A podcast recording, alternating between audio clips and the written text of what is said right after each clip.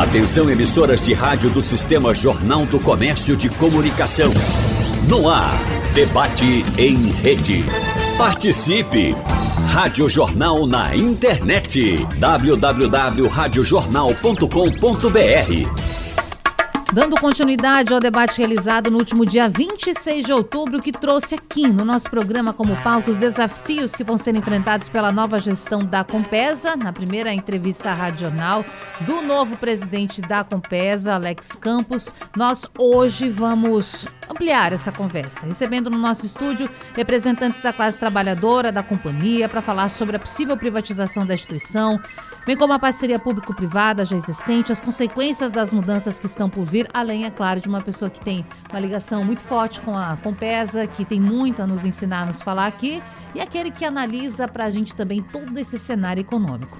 Dei um spoiler aqui do que nós vamos ter hoje, mas é porque é agora que eu vou anunciar os nomes. Eu vou começar, portanto, por Hermes Costa, secretário de Habitação do Recife e engenheiro concursado da Companhia Pernambucana de Saneamento, a Compesa. Prazer recebê-lo, secretário. Bom dia.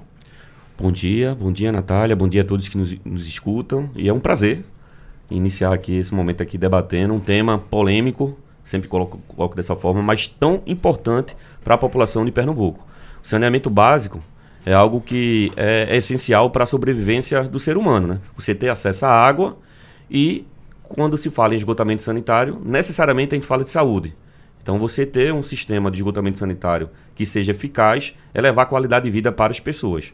É dentro de um cenário de, de estado de Pernambuco, no qual nós temos uma necessidade efetiva de investimento para poder ampliar tanto os sistemas de esgotamento sanitário, como também do ampliação dos do abastecimento de água. Perfeito. Dando sequência à nossa bancada, José Gomes Barbosa, dirigente do Sindicato dos Urbanitários de Pernambuco, Sindiurb, e conselheiro da Fundação Compesa de Previdência e Assistência ao Compesa Prev, Compesa Prev. Seja bem-vindo à Radional, bom dia. Bom dia, Natália, bom dia aos ouvintes. Uma satisfação imensa estar aqui contribuindo com um debate, um debate tão relevante para a sociedade pernambucana, um tema tão importante está na ordem do dia o tema sobre saneamento. Nós sabemos das dificuldades que o, Estado enfrenta e sempre enfrentou com relação ao saneamento e com o desafio do abastecimento da água. A, a, nossa a empresa que a cada dia que vem sofrendo do, dos últimos anos tentativas de privatizações e o modelo posto pe, trazido pelo governo do estado, o modelo de concessão para a gente é uma nova forma de privatizar. Tem, a Compesa tem desafios para ser superado, já superou como empresa pública e não é entregando um monopólio natural, saneamento, água e energia por si só é um monopólio natural, não é a solução entregar a grupos privados, porque com certeza nós temos muito aqui a falar, temos experiência a demonstrar que não é a solução.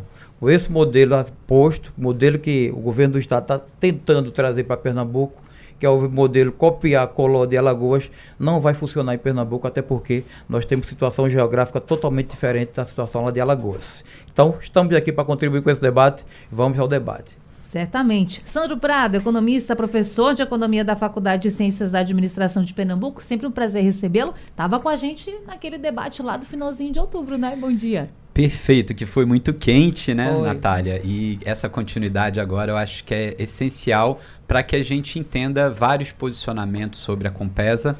E é um prazer estar aqui com o José Gomes, com o Hermes, para a gente iniciar esse debate.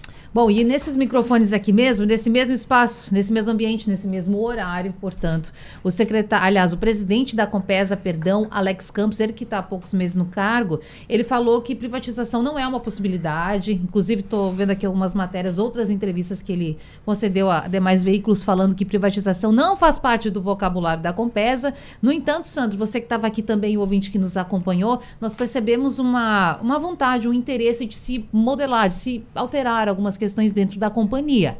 E aí chamando a iniciativa privada para participação. Não ficou claro, é fato, como isso seria feito, até porque são planos, é um início de gestão. Mas a gente sabe e percebe que o governo quer quer afastar essa ideia de privatização. O que, que você percebe desse momento da Compesa? O que está acontecendo para o ouvinte entender? É, é, Natália, uma das questões eu acho que não é só com a Compesa, mas tem acontecido na política e na economia brasileira, e assim como outros países, como no nosso vizinho Argentina, é, volta a em tela a discussão sobre privatização, sobre concessão, sobre empresa pública. Uhum. É, isso acontece porque a gente tem muitas demandas que não foram atendidas. Então é o caso muito específico da Compesa, da universalização da água.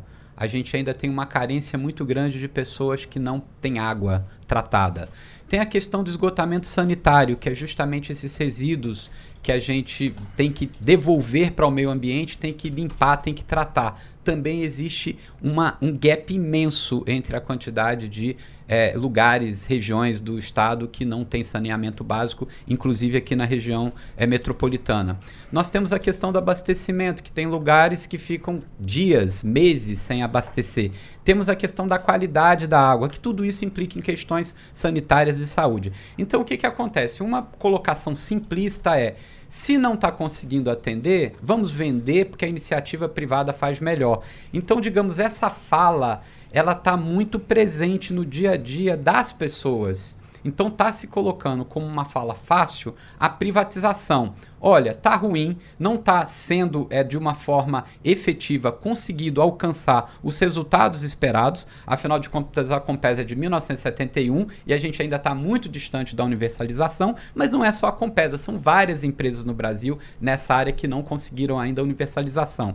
Temos metas bastante, digamos assim, arrojadas, mas não tem ainda um caminho para que realmente a gente consiga atingir essa meta, esse objetivo, que é algo latente muito importante. E com a crise que nós tivemos sanitária da Covid-19, que as pessoas, por exemplo, precisavam lavar as mãos, foi perceptível o quanto de pessoas que nem água potável para beber ou para lavar a mão tinha no país. E aí vem aquela escola, aquela história. Bom, as empresas públicas, né, não estão dando conta. Vamos vendê-las e a partir do momento que privatiza a iniciativa privada vai dar conta disso? Vai ter tarifas mais baratas? Isso é verdade? Isso é mito? Que coisa é essa? E como alternativa, né, nós tivemos até um candidato nas últimas eleições que um dos motes dele era vamos privatizar a Compesa. E aí vem uma outra que é algo intermediário, entre aspas. Vamos fazer uma concessão vamos passar algumas funções da Compesa, porque ainda tem isso, a Compesa é extremamente complexa, porque o que querem privatizar é mais a parte da distribuição, que é, digamos, o filé mignon. Mas agora, ir atrás de água, buscar essa água... Para resolver o problema. É, Exatamente. Os gastos são muito grandes, uhum. que teriam que ser feitos ainda pelo poder público, e a distribuição ficaria com a iniciativa privada. Então, existem muitas questões que eu acho que são importantes né, para que os nossos convidados expliquem, que é justamente isso. Primeiro, né, já vou aí fazer uma provocação. Claro. A privatização, a concessão, que é o que importa para as pessoas, o preço da tarifa hoje, ela está contingenciada, ela está com subsídio. Se for privatizada ou concedida, a tarifa, ou seja, o que a gente vai pagar, deve aumentar. No curto prazo, a gente vai solucionar o abastecimento de lugares que não têm água, ou seja, principalmente os lugares que a Compesa ainda não chegou por causa do alto custo a iniciativa privada vai fazer isso. Para a gente conseguir regular esse mercado, o gasto do governo para fazer a regulação, a fiscalização, é vale a, vale a pena ser criado só para isso ou realmente a gente tem possibilidade hoje, enquanto empresa pública, de atingir esses objetivos e essas metas? Acho que a gente poderia começar claro. esquentando por aí. Perfeito. Os senhores vão responder, mas deixa eu só trazer um dado aqui para mostrar para o nosso ouvinte o quão complexo é esse assunto e quão é necessário que ele seja discutido. Porque você que está aí nos ouvindo agora, que a água não chega na sua torneira com frequência, você sabe melhor do que eu a importância desse assunto. Mas tem estudos que comprovam isso. Trata Brasil, senhores, na semana passada, publicou um estudo apontando as dificuldades do Brasil Brasil com água na torneira, com água na casa das pessoas, com água tratada. Nem estou falando de saneamento aqui, só de água. E esse estudo ele coloca Pernambuco como o quarto estado mais afetado, e aí afetado, claro que negativamente com esta problemática. Aí vem é, Pará, são 3,9 milhões de pessoas sem abastecimento regular. Minas, 2,3 milhões. Bahia, com cerca de 2 milhões de habitantes. E Pernambuco, com 1 milhão e 800 mil pessoas. Então a gente está no quarto estado do país com essa dificuldade. Feito esse registro, a gente quer saber da, agora da resposta dos nossos convidados. Pode é, diminuir o valor da tarifa, o abastecimento pode ser resolvido. Secretário, e antes secretário de lhe dar a palavra. O ouvinte que está pensando, por que o secretário né, do Recife de Habitação vai falar sobre isso com a gente agora? Bom, preciso esclarecer também que Hermes Costa, ele é desde 2008 engenheiro da Compesa e atuou até o final do ano passado na função de diretor da, de desenvolvimento sustentável da companhia. Tem muito a falar.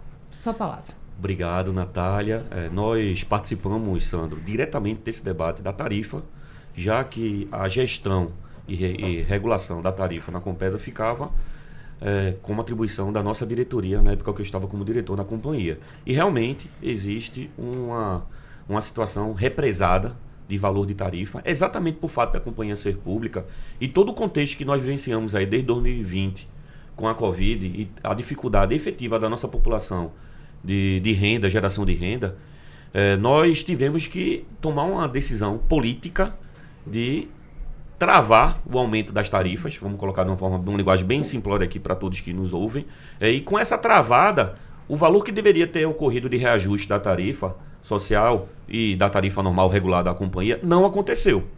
Não acontecendo, essa diferença que deveria ter ocorrido de aumento, quem ficou com a responsabilidade de fazer a contrapartida para poder fazer o pagamento é a própria companhia.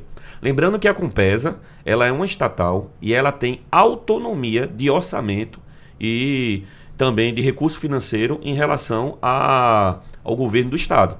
Então o estado, quando se faz aporte dentro da companhia, é para fazer investimento. Mas assim, mas eu acho que o, o fundo central do debate aqui é como melhorar os serviços da Compesa. Acho que é isso que todos nós que somos pernambucanos queremos.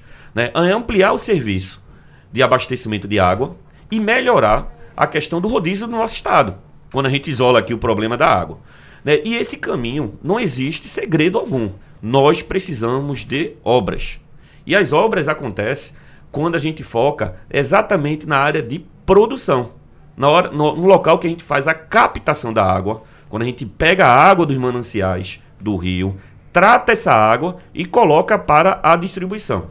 E aí eu começo a minha fala dessa forma, porque eu estou efetivamente separando aqui o processo de abastecimento de água em dois momentos. Nós temos o abastecimento de água, que faz parte aí o processo de produção, coleta, tratamento, e temos o segundo processo, que é de distribuição.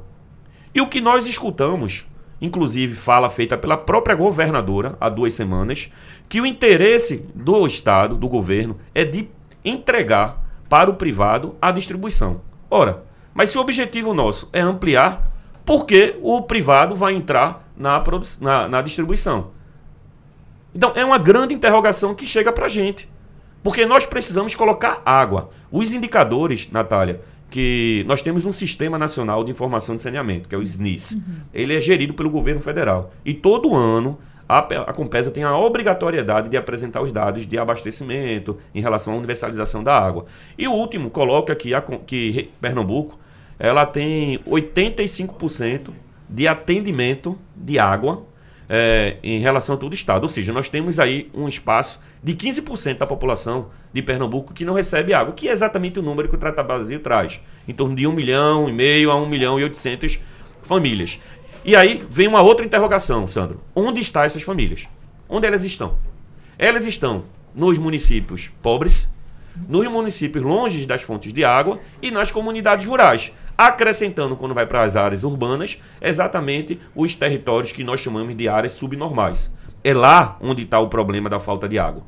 E aí a solução que o governo coloca de entregar o, a distribuição para o privado não resolve esse problema, não responde essas perguntas. Como levar água para essa população? O que efetivamente está acontecendo, e aí eu acho que a comparação de Sandra é perfeita, é nós estamos entregando o filé do sistema de abastecimento que é a distribuição para o privado, e nós, que somos os pernambucanos, a população pernambucana, nós vamos ficar com o osso de uma companhia que já tem uma grande dificuldade de operação, porque não houve aumento de tarifa, certo? E aí a gente vai ter que operar um sistema que é caro, é complexo, que é a parte de produção, e entregar o filezinho para o privado tocar. Então, assim, é notório o debate que está sendo feito. E me preocupa muito quando vem representantes do governo, como o presidente da Compesa, fazer uma fala de que ah, o, vocábulo, o vocabulário, dentro do nosso vocabulário, não está a palavra privatização.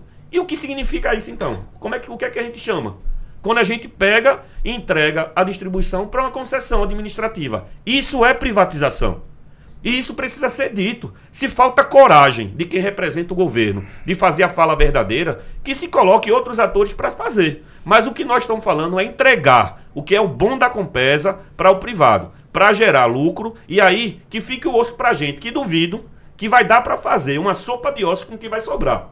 E aí quem vai pagar a conta é efetivamente a população, com aumento de tarifa, como já está sendo apresentado em outros municípios, em outros estados. E é isso. Aqui para o momento aqui para minha contribuição. Obrigado. José, e o senhor o que pensa, representando, claro, o trabalhador? E a gente nem vai entrar ainda agora, vamos deixar para depois essa provocação, porque a gente sabe que sempre nesses momentos o trabalhador também tem muito medo do que pode acontecer com o seu trabalho. Quando essas questões são colocadas a jogo, à mesa, como privatização, concessão, as pessoas temem perder seu emprego. Mas fale para a gente, vamos lá. O valor da tarifa, se a gente poder colocar aqui, inclusive, em percentual, gente, quanto já deveria ter aumentado, até para o nosso ouvinte ter ideia de quanto ele poderia ou deveria melhor estar tá pagando com esse reajuste que não foi feito. E a questão de resolver ou não o problema do abastecimento. Qual a opinião do, do senhor? E até uma pergunta também: hum. quantos trabalhadores hoje nós temos da Compesa Perfeito. diretamente, terceirizados, enfim, no Estado? Como é que é essa capilaridade do trabalho da Compesa? O professor é, e Natália, poxa, é, dizer a vocês que hoje nós temos o uh, uma Compesa privada dentro da Compesa. Ou, ou melhor, duas. Por quê? Porque nós temos 2.800 trabalhadores, temos quase 5 mil trabalhadores terceirizados. A maior parte, sem, então, já é terceirizada. É, sem falar na BRK. Então tem uma grande participação privada. Mas um elemento um, que eu queria trazer aqui para o debate, uma informação importante, é que quando você pega, é, pega esses dados e em comparação do abastecimento d'água, é, é importante salientar que Pernambuco a situação do estado de Pernambuco é a pior no, no de escassez hídrica. Pernambuco tem, um, tem volume d'água. O Agreste, professor, o nosso Agreste não tem água.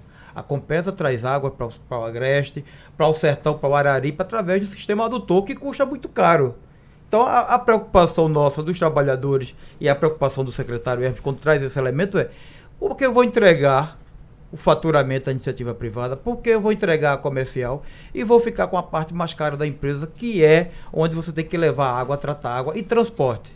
E um dado importante, transporte da água, do abastecimento da água do Agreste do Sertão através do sistema adutor, esse transporte da água através das adutoras não, tá, não está incluso na tarifa.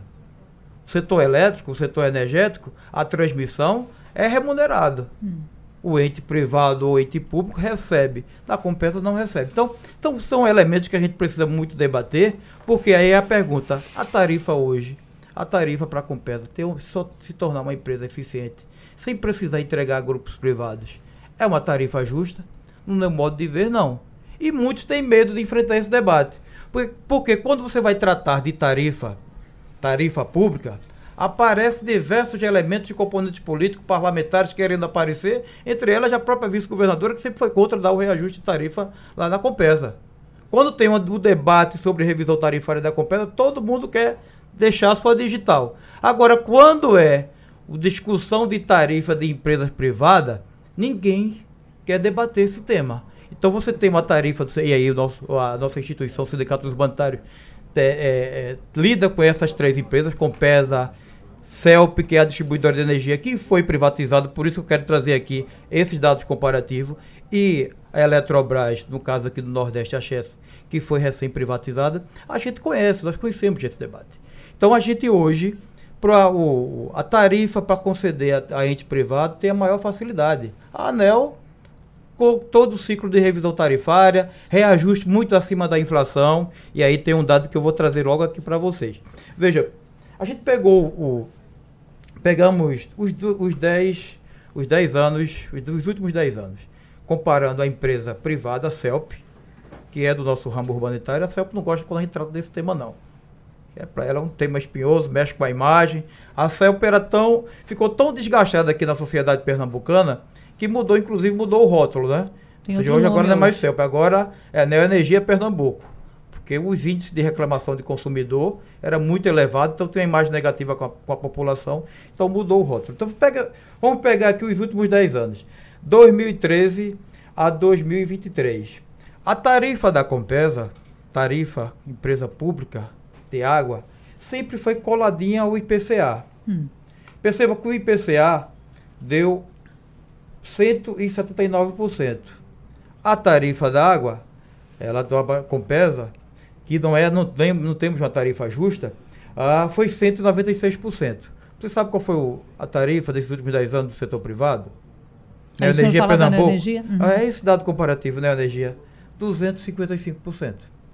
Então, um aumento mais de 60% comparando com a Compesa. É muito descolado. E percebam, energia, você pega hoje, tá, está aqui na avenida, pega uma avenida dessa principal, passa um caminhão, derruba 10 postes, em duas horas está resolvido o problema. Você pega um, pega um abastecimento d'água numa adutora que passa por uma, uma avenida, e você precisa fazer a intervenção de trânsito, passa dois, três dias para você executar o serviço. Então está ali para comparar. Né? Então nós hoje a Compesa não tem uma tarifa justa e a tarifa justa não quer dizer que tem que ser abusiva não. Claro. Tem que ser uma tarifa para sobrevivência, para que a empresa preste um bom serviço.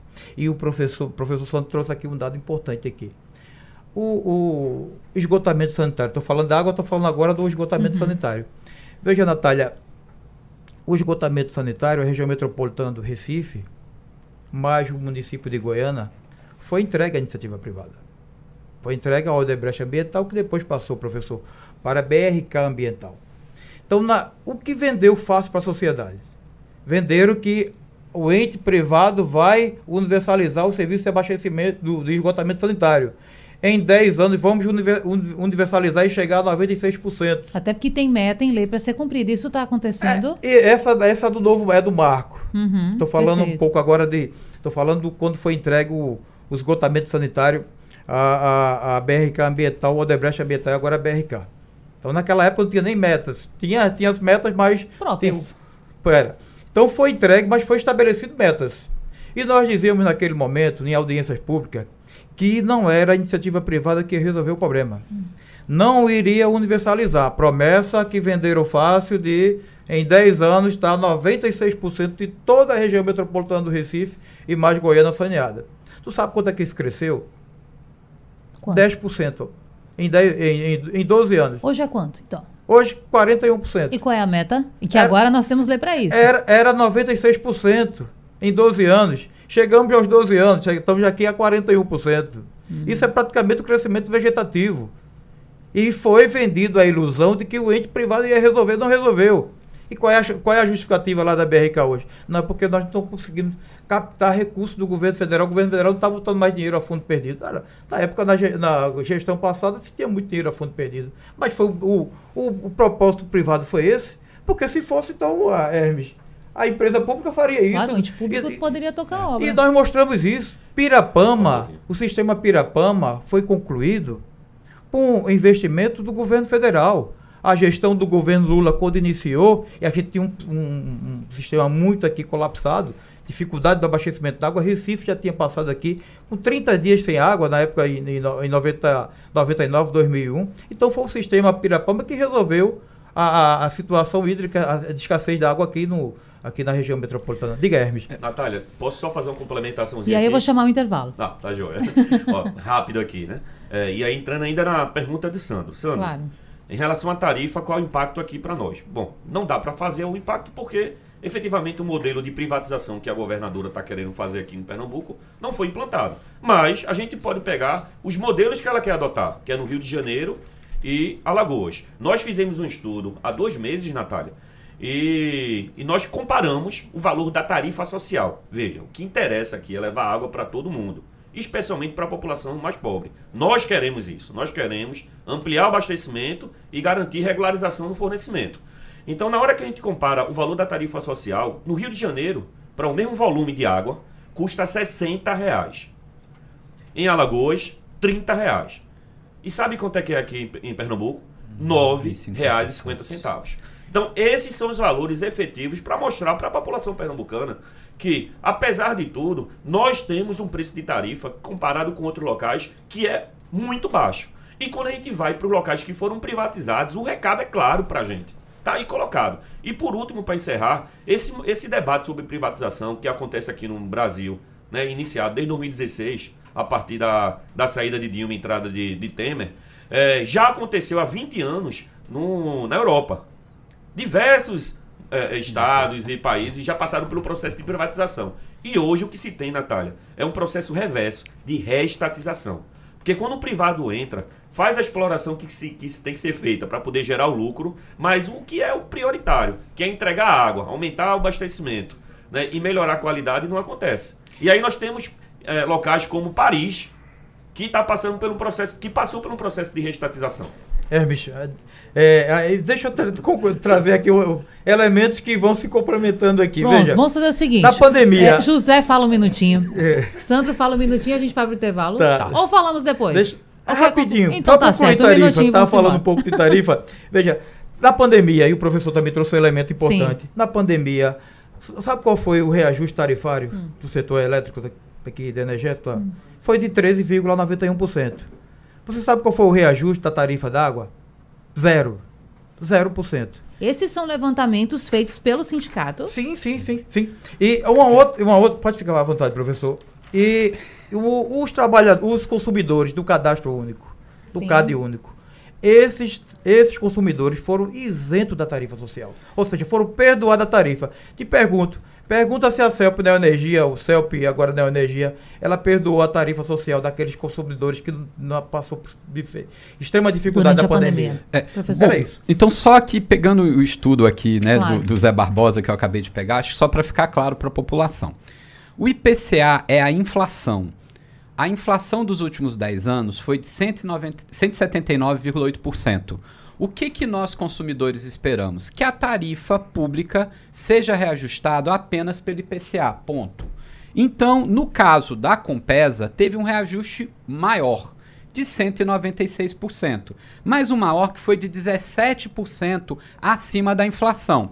Se nós tivéssemos uma política salarial como nós temos agora em Lula, que dá inflação mais o PIB de dois anos atrás, basicamente não corroía um percentual maior do salário do trabalhador. No entanto, a CELP teve um reajuste de 255,8. Então, o que, que nós estamos falando? De um reajuste de mais de 75% acima da inflação. Então, por esse estudo mostra que a comparação entre a Compes e a CELP que privatizando a tendência é que homeopaticamente, ano após ano, a tarifa da Compes irá subir e cada vez mais um percentual da renda do trabalhador vai ter que ser destinado a pagamento de água e esgoto. Porque lembra, metade da conta é para água que a gente recebe, metade da conta é para o esgoto que a gente manda, mesmo que ele não seja tratado. Que isso também, desculpa o termo, é uma sacanagem que se faz com a conta de quem não tem esgoto e às vezes nem água e é cobrado na sua tarifa. E é uma ainda, cobrança professor... diária aqui da nossa audiência. Vamos para o intervalo rapidinho? O pior ainda é que quando privatiza tem o um primeiro tarifaço. Já que está falando, quando ah. a CEL privatizou, você tem logo um tarifaço alto. E depois. Já vem, tem aquele primeiro impacto logo. Pois é, eu estou falando aqui dos últimos 10 anos. Mas Sim. pegue lá o dado quando a CELP foi privatizada, quanto passou a tarifa. A gente tem recentemente Goiás. Goiás, Ronaldo Caiado, quando privatizou uhum. a Companhia Energética de Goiás, no mês seguinte, o ente privado deu um reajuste de 18%. Deixa eu rapidinho trazer um destaque aqui para você do nosso JC, nosso Jornal do Comércio. Após sessão turbulenta, a comissão da Alep aprova a inclusão de 1 bilhão e 100 mil reais no orçamento de 2024. Um assunto importante que está sendo discutido lá na Assembleia Legislativa do Estado e que você acompanha com todos os desdobramentos no Jornal do Comércio, que é 100% digital, de graça e que, como eu já falei para vocês, tem esse destaque com muitos dados hoje no nosso portal. No JC você fica por dentro das principais notícias de Pernambuco, do Brasil e do mundo de um jeito fácil, sem pagar nada, seja pelo aplicativo, no computador, assim como eu estou usando agora, ou no tablet. O JC deixa você bem informado a qualquer hora do dia. Para saber, tem que ler ou JC. Senhores, já falamos aqui, está muito evidente a posição de ambos. Claro, não é? A gente está aqui fazendo as provocações, né, professor Sandro Prado? Mas aqui as posições, tanto de Hermes quanto de José Gomes Barbosa, estão muito evidentes. Vocês são contra essa ideia, ou essa proposta, ou possibilidade de tanto privatizar ou, ou quanto conceder. Mas e aí, qual é o caminho? O que fazer para melhorar essa situação? Porque quem está nos ouvindo agora pensa assim isso, isso também é, é, é, algo muito complicado, me permitam rapidamente, o tempo corre mais falar isso, porque para o ouvinte, para a massa, a questão é: Tá certo, privatiza então, cobra mais, mas resolve, bota água na torneira da minha casa. As pessoas também pensam assim. Perfeito. Então, como fazer para resolver? Olha, nós temos dois problemas, Vou deixar isso aqui claro para o nosso ouvinte. É aumentar a quantidade de água disponível para enviar para casa do povo e melhorar a eficiência do fornecimento. E aí, quando a gente fala de eficiência, é combater fraude, é melhorar a medição, é a gente principalmente enfrentar a grande dificuldade que é dos vazamentos de água. Então, esse é o grupo da eficiência. E a outra é a questão da ampliação. Quando nós falamos da ampliação, é, e aí vai, eu queria só fazer uma complementação aqui da fala, né? Porque a justificativa da, da, da entrega para o privado do filé da distribuição da água pelo governo do estado é porque vai injetar 20 bilhões de reais na gestão. E veja, como isso é antagônico.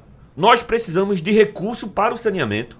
Nós vamos entregar o filé do saneamento para o privado, vai entrar 20 bilhões e não tem garantia nenhuma que esses 20 bilhões vai ser investido para ampliação do saneamento, porque esse dinheiro vai ele vai dissipar dentro da gestão. Mas voltando para o que a gente precisa, né?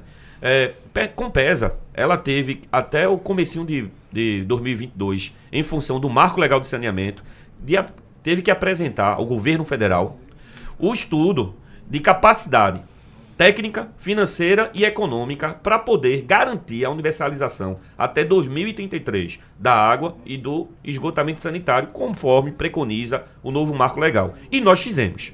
Entre os 27 estados do Brasil, apenas 17 conseguiram entregar isso conforme estava sendo estabelecido pelo novo marco. Isso precisa ser dito que o dever de casa da gestão passada foi feita. Nós temos exatamente a rota do que precisa ser feito com a gestão pública para poder garantir essa universalização que nós queremos que aconteça. E o caminho certo? é a obra, assim como o então, senhor estava falando. Perfeito. Então, qual é o caminho? Nós precisamos de dinheiro, recurso, investimento. Mais uma vez, eu vou isolar a água do esgoto, tá? Trabalhar aqui porque são cenários diferentes e tratamento diferente. Quando a gente fala do, de água, nós precisamos de recurso. E aí, existem algumas travas, Natália, que precisam ser resolvidas. Uma delas é uma restrição imposta pelo Conselho Monetário Nacional, o conselho, ele tem uma limitação de crédito para entes públicos que atuam na área de saneamento. Isso aconteceu no governo passado do Bolsonaro. Então, Bolsonaro, que fez toda a viabilização do novo marco para poder privatizar, eles colocaram o seguinte: beleza, mas se a companhia estadual quiser pegar recurso, ela pode? Pode. Então, vamos colocar as travas para evitar que isso aconteça. E isso ainda está lá.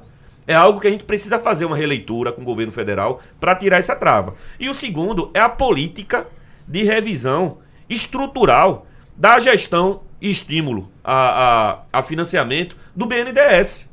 Hoje o BNDES ainda continua no governo utilizando as mesmas premissas do governo derrotado passado da busca da privatização, da entrega do privado, mas existem outros modelos, outras formas da gente gerar recurso. Não é à toa, e aí também a gente também tem que falar das coisas boas, né? Que foi o, o PAC, seleção, que Pernambuco apresentou aí uma proposta de quase 3,5 bilhões de reais, agora há pouco, algumas semanas saiu esse anúncio, para o saneamento, que é isso que a gente precisa, que recurso entra. Mas existem também outras alternativas, e veja, a nossa fala aqui é para ampliar a água e melhorar a eficiência. Nós não estamos aqui fazendo enfrentamento com o privado. A gente só acha que o modelo que está sendo colocado não vai resolver. Pelo contrário, vai aumentar e onerar o custo para o povo pernambucano. Então, assim, existem modelos de sucesso. Existem modelos como o contrato de performance, que é um contrato que é feito com o privado durante cinco anos e o privado precisa resolver um problema colocado no contrato. Durante aquele período. Durante os cinco anos. E aí toda a expertise técnica, tecnológica implantada e a própria intervenção estrutural fica para a, a, gestão da Compesa. Então, isso é muito importante. Vou dar um exemplo. A gente fala aqui de perdas, da eficiência. Melhorar a eficiência. Pode ser um indicador, a melhoria da eficiência, para um determinado território, para um bairro, para uma cidade. E isso é praticado com sucesso em outros estados. São Paulo, a Sabesp, é algo que de super sucesso que acontece. Existe também a necessidade, e aí é, é uma fala difícil, mas a PPP. A PPP pode ser uma alternativa, né? mas no foco de que ampliar abastecimento, no foco de corrigir os erros que nós encontramos, está colocado aí para a população. Aqui, no, como o Barbosinho já colocou, no, na PPP do saneamento, aqui na região metropolitana, vou dar um, um exemplo de erro. A forma de remuneração da empresa privada é por faturamento. Faturamento é quando a gente emite a conta. não é pelo valor que foi efetivamente pago. Então, essa diferença entre o que a gente gera de conta e a quantidade de pessoas que deixam de pagar, quem paga esse valor é a Compesa.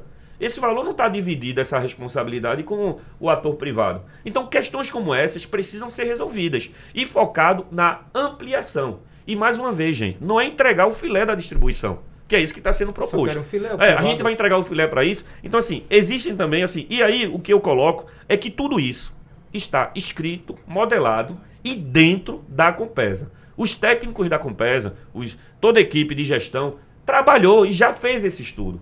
É a questão agora de decisão política da gestão do governo do estado, de entender o que se tem de oportunidades e, e buscar. E não, mais uma vez, fazer o debate aqui do filé e do osso. Pega o filé, entrega para o privado e diz que isso não é privatização.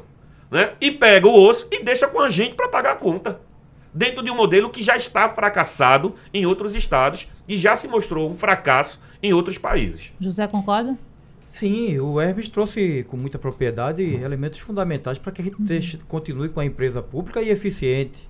Não é simplesmente entrega aqui a iniciativa privada, que nós falamos aqui no início, né? A promessa é de resolver, mas não resolve. Não resolve.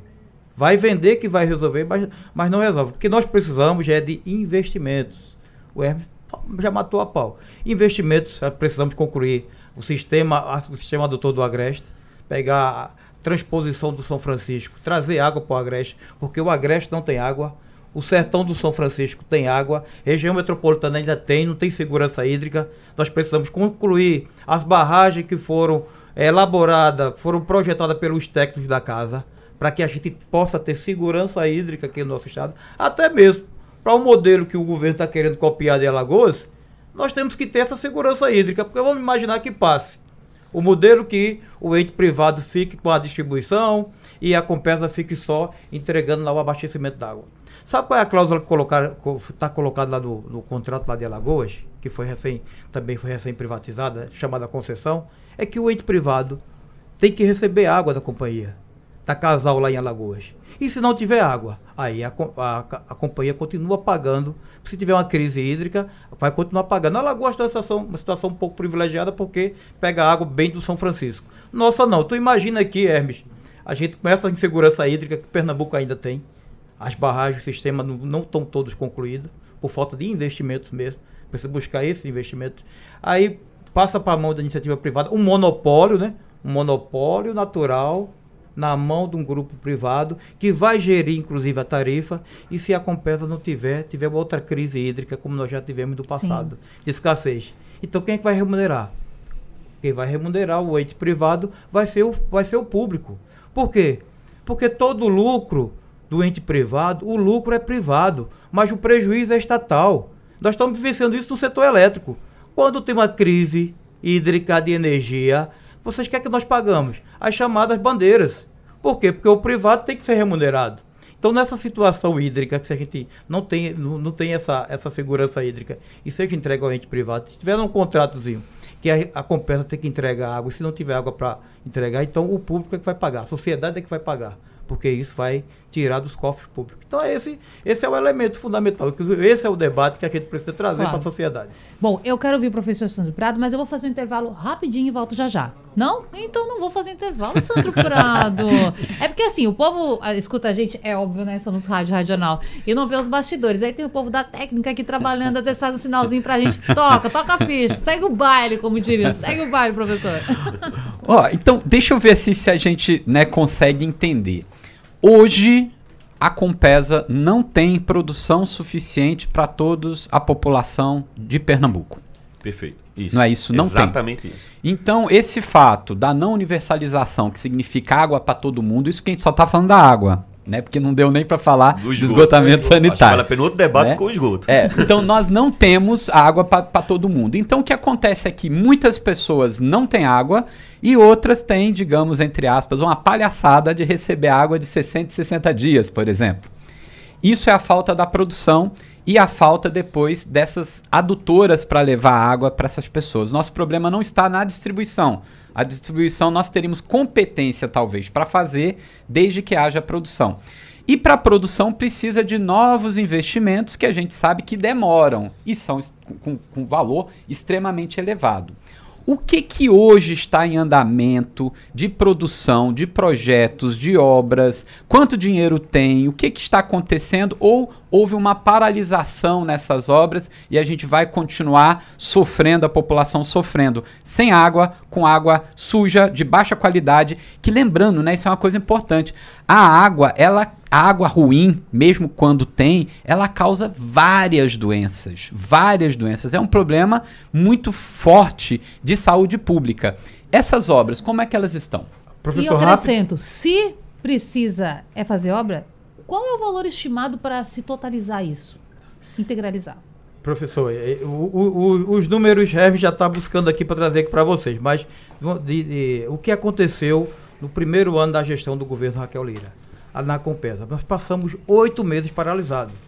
Todas, Paralisado como? Com obra? Tudo que era obra foi suspenso. Ah. Tá, lembra daquela história do Detran? Não, Detran suspende tudo, não emite mais carteira. Então deram aquele, algum intelectual achou de, olha, então vamos paralisar as obras que existem da Compesa. Então a adutora do Agreste foi uma delas que ficou paralisada. Então a gente, Caruaru precisa da água. Agora, tem elementos, professor, que você tem. A gente não é só o problema da escassez hídrica, o problema nós de segurança hídrica que não temos. Mas também tem como melhorar o sistema com o combate à fraude mesmo, com o combate a, a, ao, ao, desvio, porque muita, muita, muita localidade não chega água, porque tem muito desvio mesmo. E a mal hidrometrada, a população da parte de baixo desperdiça muita água, enquanto os morros sofrem. Então precisa combater combater com coragem, combater, ó, não fazer como se faz no setor elétrico, né? O setor elétrico cria até a figura do eletrotraficante que joga o povo na cadeia. Mas tem que combater com inteligência, tem que combater com ação mais, mais ostensiva. Um exemplo bem prático foi aqui que nós, o sindicato teve que denunciar, que foi a situação lá de, hum. de água de, de, uh, da barragem do Tabocas, lá, no lá em Caruaru, que Tabocas tem uma produção d'água saindo da barragem de mil, é, 180 litros por segundo e chegava lá na ponta, no final, chegava a 50 litros por segundo. O que estava acontecendo? Desvio, de grandes. Não era desvio de gente pequena, não. Desvio do, de diversos segmentos. Uhum. Fazenda, uh, têxtil. Então a gente, nós tivemos que fazer diversas vezes fazer essa denúncia que envolveu a área de, de, de, de, de inteligência do governo do estado, qual usou a polícia militar depois de muita denúncia, viu? Então, para fazer esse tipo de combate, que combate de desvio grande de Só para entender, há um grande furto de água no estado de Pernambuco. Existe. Existe e não é, a gente fala no. Vamos falar do, só do pequeno, não tem desvio, tem de comunidade, é verdade, tem essa, essa dificuldade, mas a adutora do, a, as adutoras do Agreste, ela também, ela, o eixo, desculpe, o eixo leste da adutora do Araripe é muito desviada. Caruaru, sistema Caruaru, que é uma situação muito complicada com abastecimento d'água, sofre desvios e a gente, é, inclusive, de, é, tem ocorrido diversos diversos boicotes sabo e, e, sabotamentos, que a gente percebe que deve ter um outro elemento envolvido que o governo do estado precisa investigar uhum. com a área de inteligência, na qual Caruaru tem um os trabalhadores sofrem muito com a destruição, com o roubo de motobombas. Então tem uma, tem uma situação lá que tem muito abastecimento de carro-pipas e precisa que o governo investigue se não tem ligação. Então é, esse é o, é um elemento que a gente pode trazer, que é esse combate que a gente pode claro, melhorar o ajudar. abastecimento. A gente percebe que o papo é bom quando gostaria de falar muito mais, né? A gente tem tanta coisa aqui que a gente precisa falar, nós vamos ter que combinar outro momento para nos encontrar de novo. Eu já vou agradecendo Hermes Costa, secretário de Habitação do Recife, engenheiro concursado da Compesa. É, rapidamente, a gente falou sobre alguns dados aqui no intervalo. Vamos lá. Quanto é desviado em cifras? A gente consegue chamar quanto em obra seria importante para resolver alguns problemas de abastecimento? Dado oficial de 2021, nós temos uma perda na distribuição de 45,6%, que corresponde a vazamentos de água e é, fraude, fraude, roubo, enfim, essas questões. Então, assim, o desafio é melhorar a eficiência, diminuindo essas perdas. E quando a gente vai para ampliação, nós temos 15% da população pernambucana sem acesso à água, que são pessoas que estão localizadas nos municípios menores, longe das fontes de água, comunidades rurais e periferia. E aí é o outro problema para ser resolvido. Como ampliar? E aí, já colocando o problema e apresentando a solução, é fazer o que eu acho que foi um acerto do, da, da gestão, na hora que apresenta 28 projetos num PAC agora, no novo PAC uhum. Seleções do governo federal. O governo federal abriu uma porta, né? E aí, graças a Deus que nós temos, tivemos essa vitória de Lula, no qual abre a porta para que tenha de novo investimento público na área de saneamento. E a Compesa fez o dever de casa apresentou 28 projetos que correspondem a 3,6 bilhões, dentro do que nós entendemos aqui dos, das intervenções, que fazem parte das intervenções iniciais para poder a gente conseguir garantir essa ampliação e atender a nossa sonhada universalização.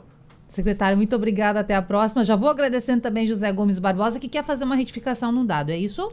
Rapidamente. Natália, é, eu passei um dado aqui, que foi o dado que, que fizemos aqui a denúncia, inclusive, na Rádio Jornal, que o sistema Tabocas. O sistema uhum. Tabocas é a barragem do Tabocas, que abastece a cidade de Caruaru, Toretama e outras cidades adjacentes. Então, nós temos uma vazão do, da barragem de 480 litros por segundo.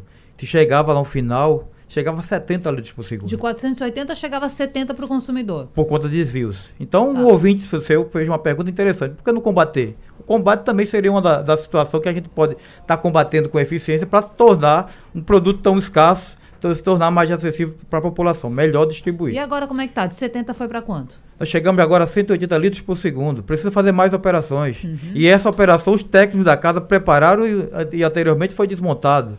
Então precisa investir em inteligência, em combate, combate aos desvios, para a gente possa dizer que a gente pode chegar a esse número mais eficiente, sim. Obrigada por esse debate, Sandro Prado também, agradeço, muito obrigada. Agradeço. Temos muito para falar sobre a Compesa ainda, não? Com certeza. Eu que gostaria de agradecer pelo convite. Tenha uma ótima tarde. Muito obrigado. Igual, gente, esse debate fica salvo depois lá no site da Radional Naba de Podcasts. Madrugada tem reprise para você e amanhã a gente se encontra de novo, sextando quase, né? Até lá. Sugestão ou comentário sobre o programa que você acaba de ouvir, envie para o nosso WhatsApp 99147 8520.